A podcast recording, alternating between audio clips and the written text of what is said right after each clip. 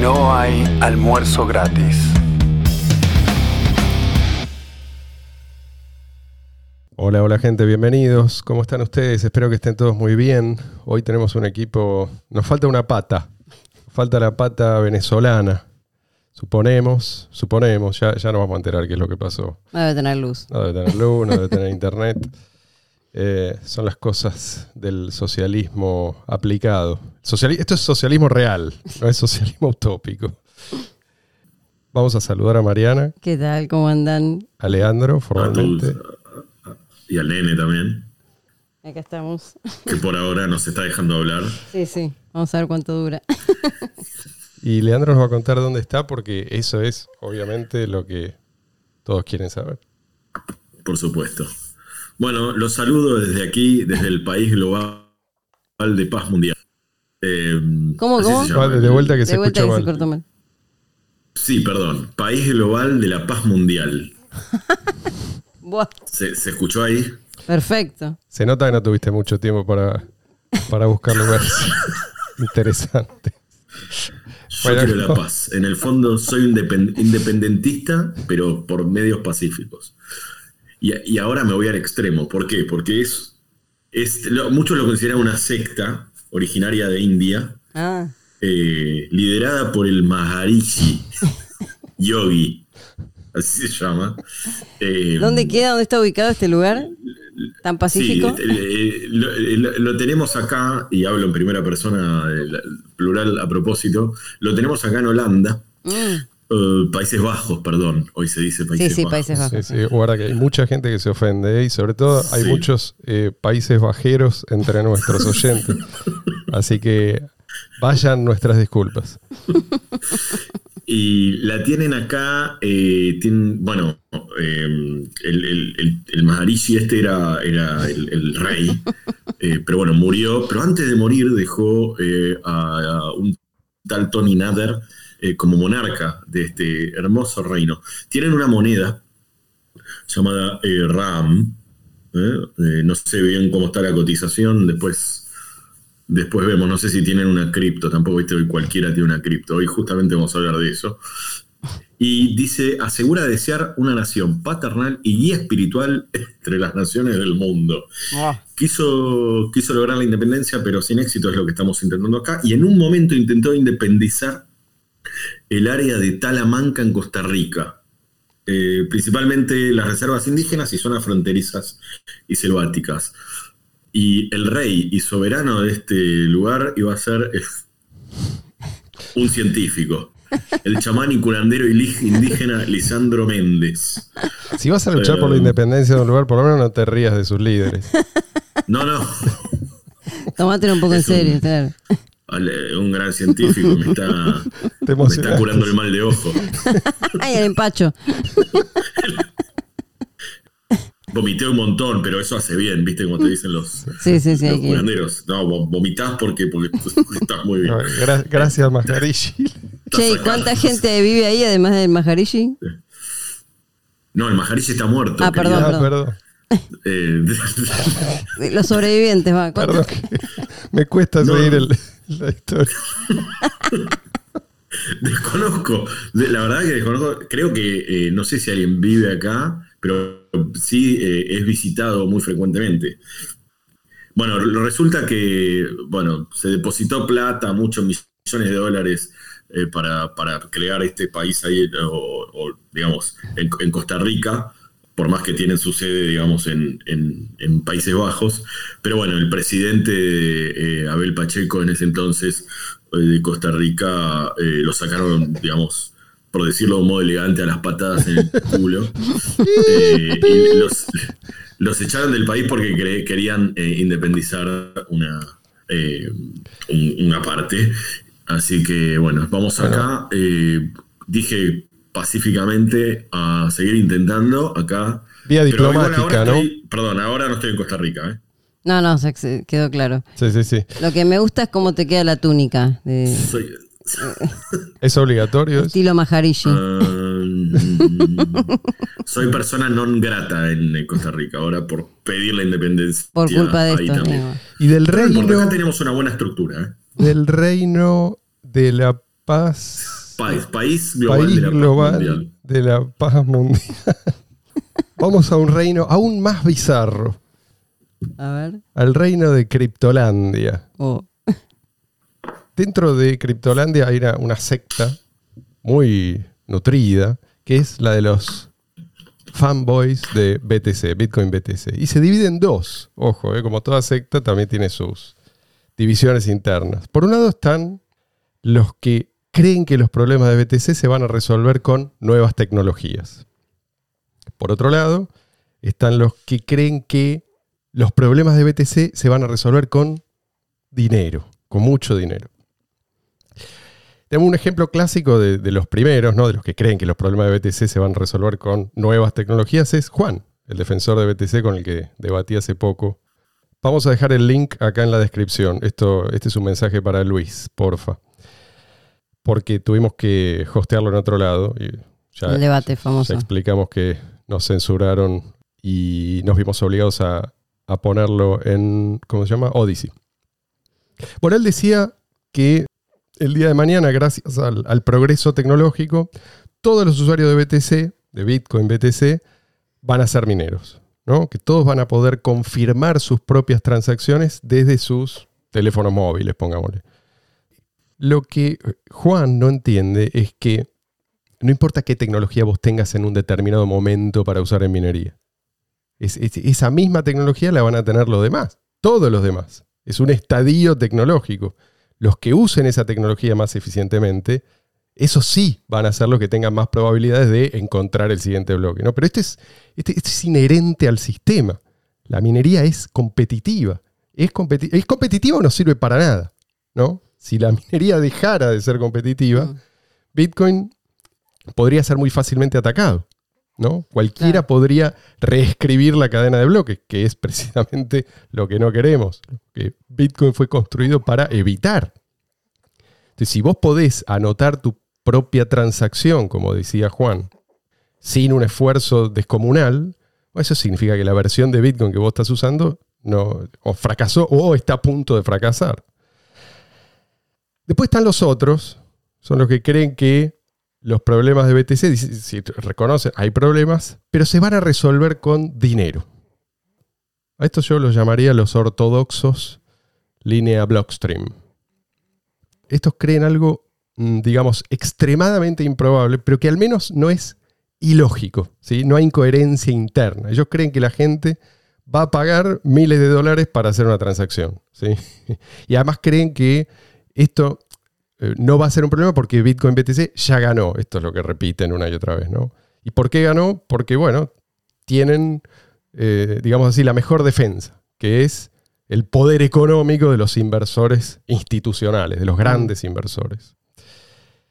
Los otros, los, los no ortodoxos, llamémosle como Juan, creen algo imposible, algo contradictorio. ¿No? Esa, esa es la diferencia entre unos y otros, no sé si se entiende. ¿no? Sí, sí, sí. A Juan, BTC le cierra con un milagro de por medio.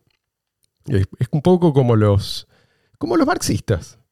¿no? ¿Conocen el, el proyecto Venus? El Venus Project. ¿Ubican esto? No. El de el marxismo con robots. Exacto. Ah.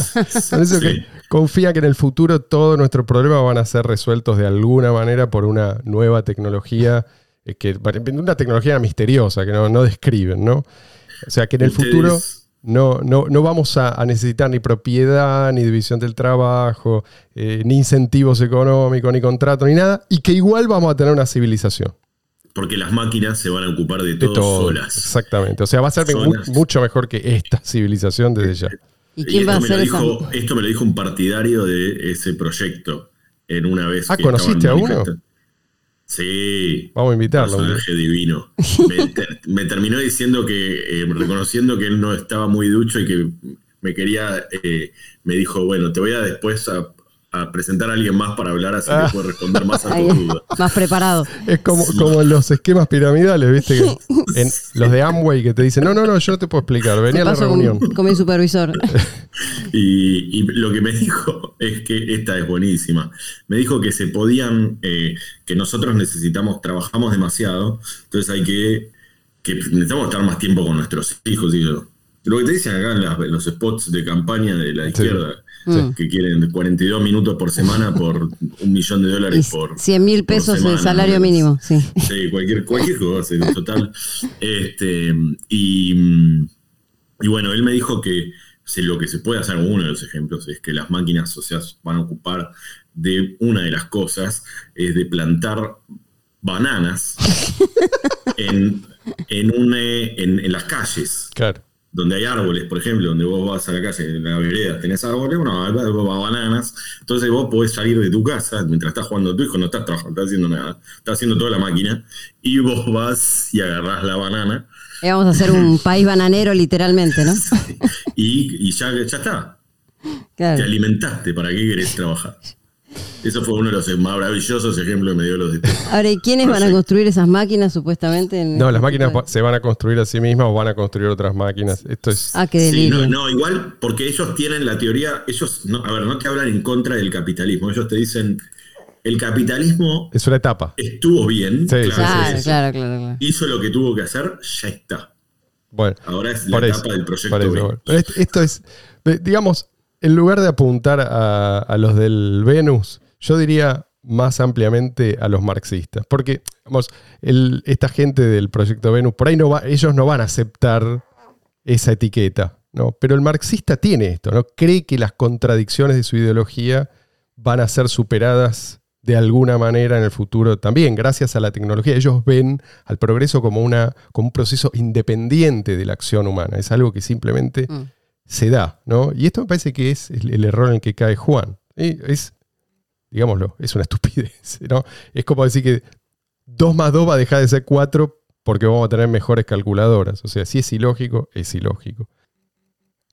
Ahora, los ortodoxos de, de BTC tienen una mirada distinta. A ellos BTC les cierra, no con milagros, sino relativizando los principios más básicos de la economía. ¿no? O sea, est- estos, los, ortodoxos, creen que cualquier agujero en el sistema, incluso cuando lo reconocen, puede ser tapado con dinero. O sea, 2 más 2 siempre va a ser 4, ¿no? Pero gracias a que tenemos mucho dinero, podemos darnos el lujo de ignorar cuestiones como los incentivos de los mineros en el largo plazo, ¿sí? y quizás en el mediano plazo. Podemos ignorar eh, la necesidad de mantener a los usuarios más o menos satisfechos. ¿sí? Eh, de- bueno, también podemos ignorar la existencia de alternativas, o sea, de bienes sustitutivos. Bueno, cosas de las que ya hablamos varias veces acá, así que no, no, no voy a abundar. Entonces, estos, los, los ortodoxos de la línea Blockstream, ponen todas las fichas en el consenso. Esta es la palabra Mm. mágica de ellos. ¿no? Es- no, no les importan las objeciones porque creen que el, éxito de BTC no depende de la utilidad de BTC, de, la utilidad monetaria, no depende eh, tampoco de la consistencia del modelo que ellos abrazaron e impusieron, digamos, sino que depende del consenso. Y por eso apuestan de manera tan agresiva a la propaganda. Por eso apelan sistemáticamente a la censura.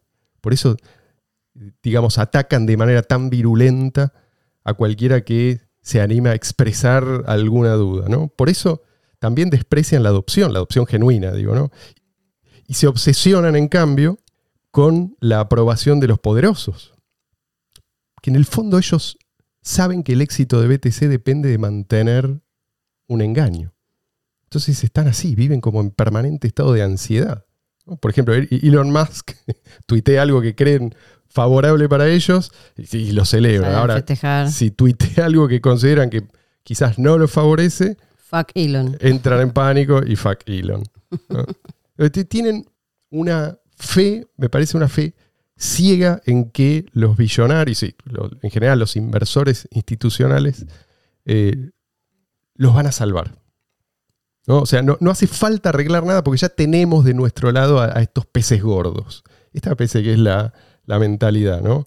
Eh, y otra vez, como si la inconsistencia económica pudiera resolverse simplemente arrojando dinero y más dinero, ¿no? Que dicho sea de paso, es lo que creen los estatistas, Claro, es No, lo que iba a decir. es- en, en particular los progres.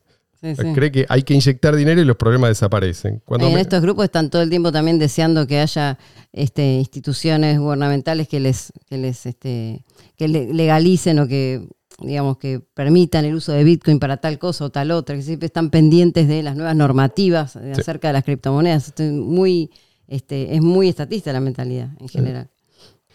Y lo que sucede en general es que eh, es, es al revés. O sea, creás nuevos problemas. Si vos tenés un problema que no se resuelve con dinero y tratás de resolverlo con dinero, en general lo que vas a hacer es multiplicar los problemas. No vas a resolver nada. Un ejemplo, digamos, si, si vos le pagás a un tipo la mejor educación posible, ponele, ¿no? en la mejor de las universidades, y ese tipo es un profundo retrasado mental. Pero, pero quiero decir, clínicamente retrasado. Sí, sí. O sea, ¿le estás resolviendo un problema? Probablemente le estás creando problemas. Entonces, bueno, los problemas de BTC nadie puede resolverlos, porque para los que controlan hoy BTC, esos no son problemas. Y los billonarios, en los que ellos confían, ni siquiera tienen interés en resolver esos problemas. ¿Para qué quieren una buena moneda los billonarios? Los billonarios no... A ver, no solo tienen mecanismos variados para defenderse de la inflación. De hecho, la inflación los beneficia. ¿Por qué los beneficia? Porque si vos estás muy endeudado, la inflación va licuando tus deudas. O sea, cuanto vos más tenés en términos de, activos, ¿no? Vos más podés apalancarte. Esto es importante entenderlo. O sea, tenés más garantía para endeudarte aún más. ¿sí? O sea, para tomar una deuda cuyo costo después se va a socializar vía inflación. Al margen de esto, ellos tienen equipos enteros de abogados y contadores, todo trabajando específicamente para usar cada regulación a su favor. A ver, a su favor o por lo menos en contra de la potencial competencia. O sea, a esto se dedican. Entonces, a, a los billonarios en general les importa tres carajos la separación de moneda y de Estado. Porque en gran medida deben su fortuna al sistema este, al sistema tal cual es, y están perfectamente adaptados a este sistema. En general los billonarios son maximalistas del dinero fiat. Y si les gusta BTC a algunos de ellos, es en la medida en que se parece al dinero fiat. ¿No?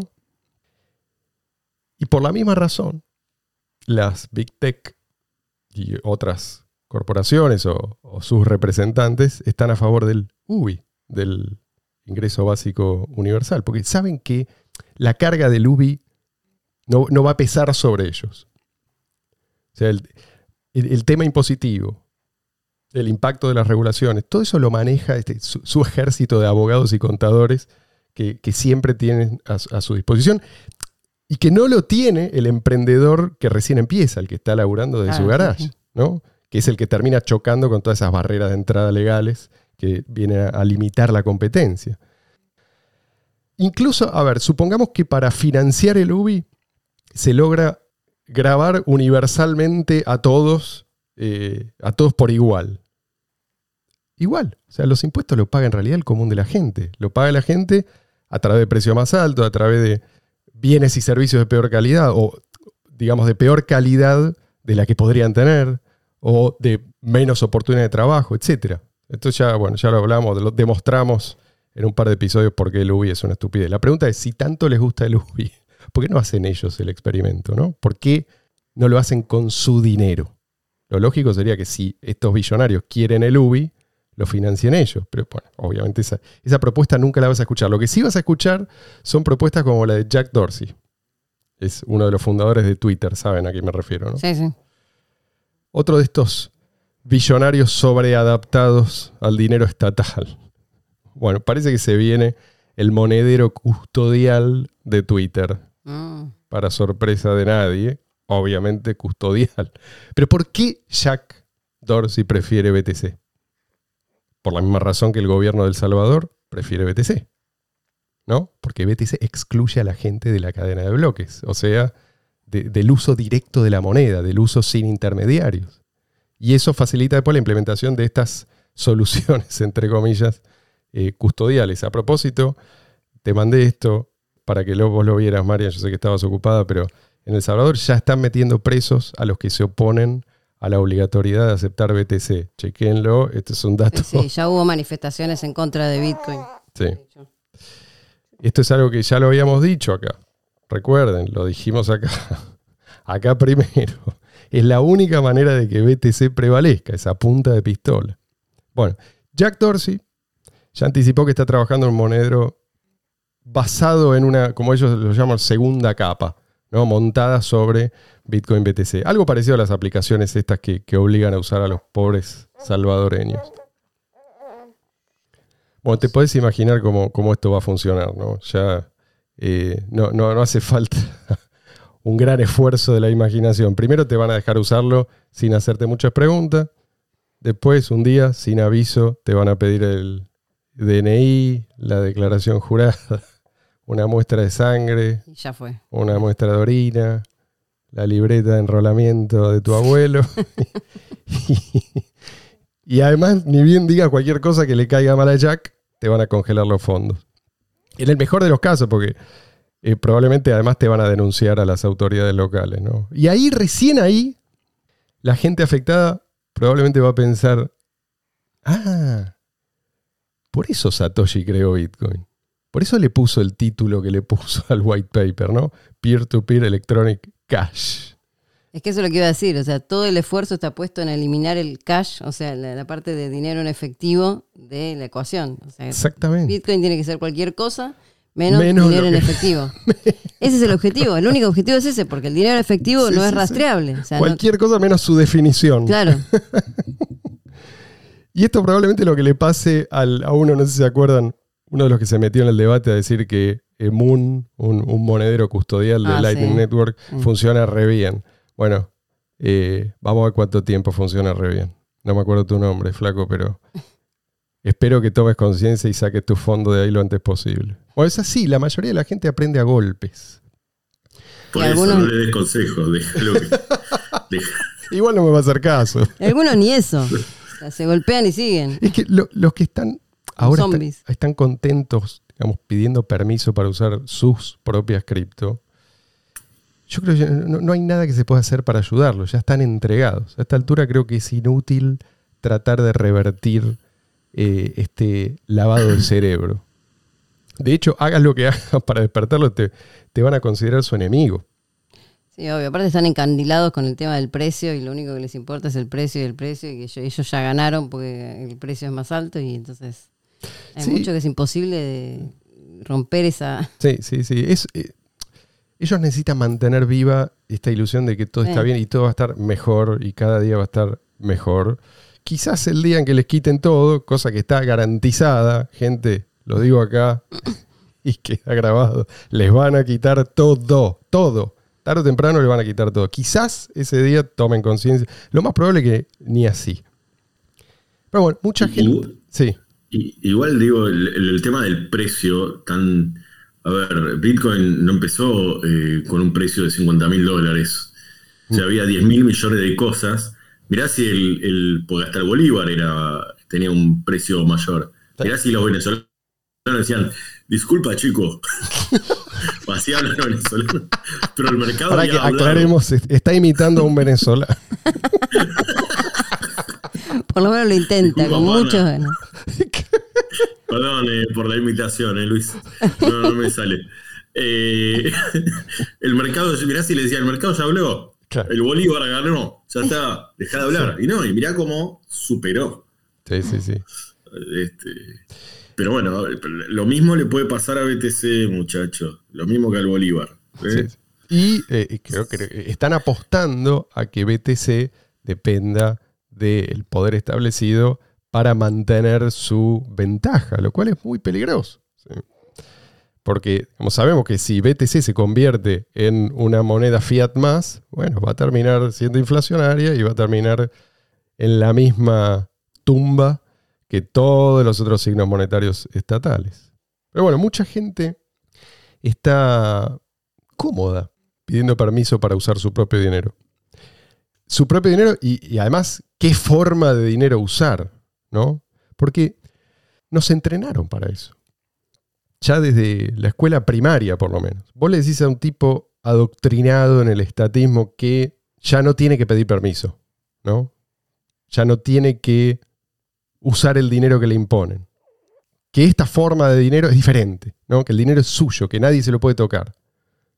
Vos le decís esto y, y no, no hay clic, no, no, no lo entiende. Te dice, ok, pero entonces, ¿cómo empiezo a usarlo? ¿Cómo hago para que me autoricen? Están, están programados. Sí, sí.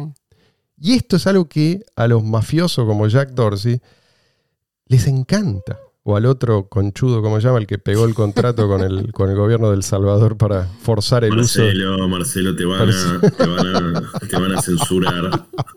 esta aplicación. Ah, Strike, como se llama. Bueno, Sí, sí. cuando vos pedís permiso, el mafioso piensa, ah, este no solo está contento con pagarme lo que yo le exijo, de alguna u otra manera, además se baja los pantalones Y sí. y me pide que lo, que, que lo garche. bueno, muchacho, Ahora guarda. está de moda acá esa palabra. No, no lo voy a traducir para los que no son porteños, creo que se entendió perfectamente. Guarda, muchacho, con lo que piden. Eh, a propósito de esto, quiero cerrar porque hoy no tenemos mucho tiempo. No sé si alguien quiere decir algo, algo más porque... ¿Abogado quiere decir algo? No, no tienen, la verdad, ni el abogado está hoy para. Y Doña Rosa está mareada, no entendió nada. Así que dale, cerrá. Quiero recordarles algo importante a todos. Satoshi Nakamoto no pidió permiso antes de lanzar Bitcoin. ¿Por qué no pidió permiso? Si hubiera pedido permiso, nunca se lo habrían dado. Y él sabía perfectamente esto. ¿sí? Reflexionemos. Los dejo con eso. Se la dejo picando. Mediten y nos vemos la semana que viene. Espero que anden muy bien. Será hasta entonces. Suscríbanse, pongan like, hagan todas esas cosas que nos vienen bien. Nos ayudan a crecer. Los apreciamos mucho. Adiós.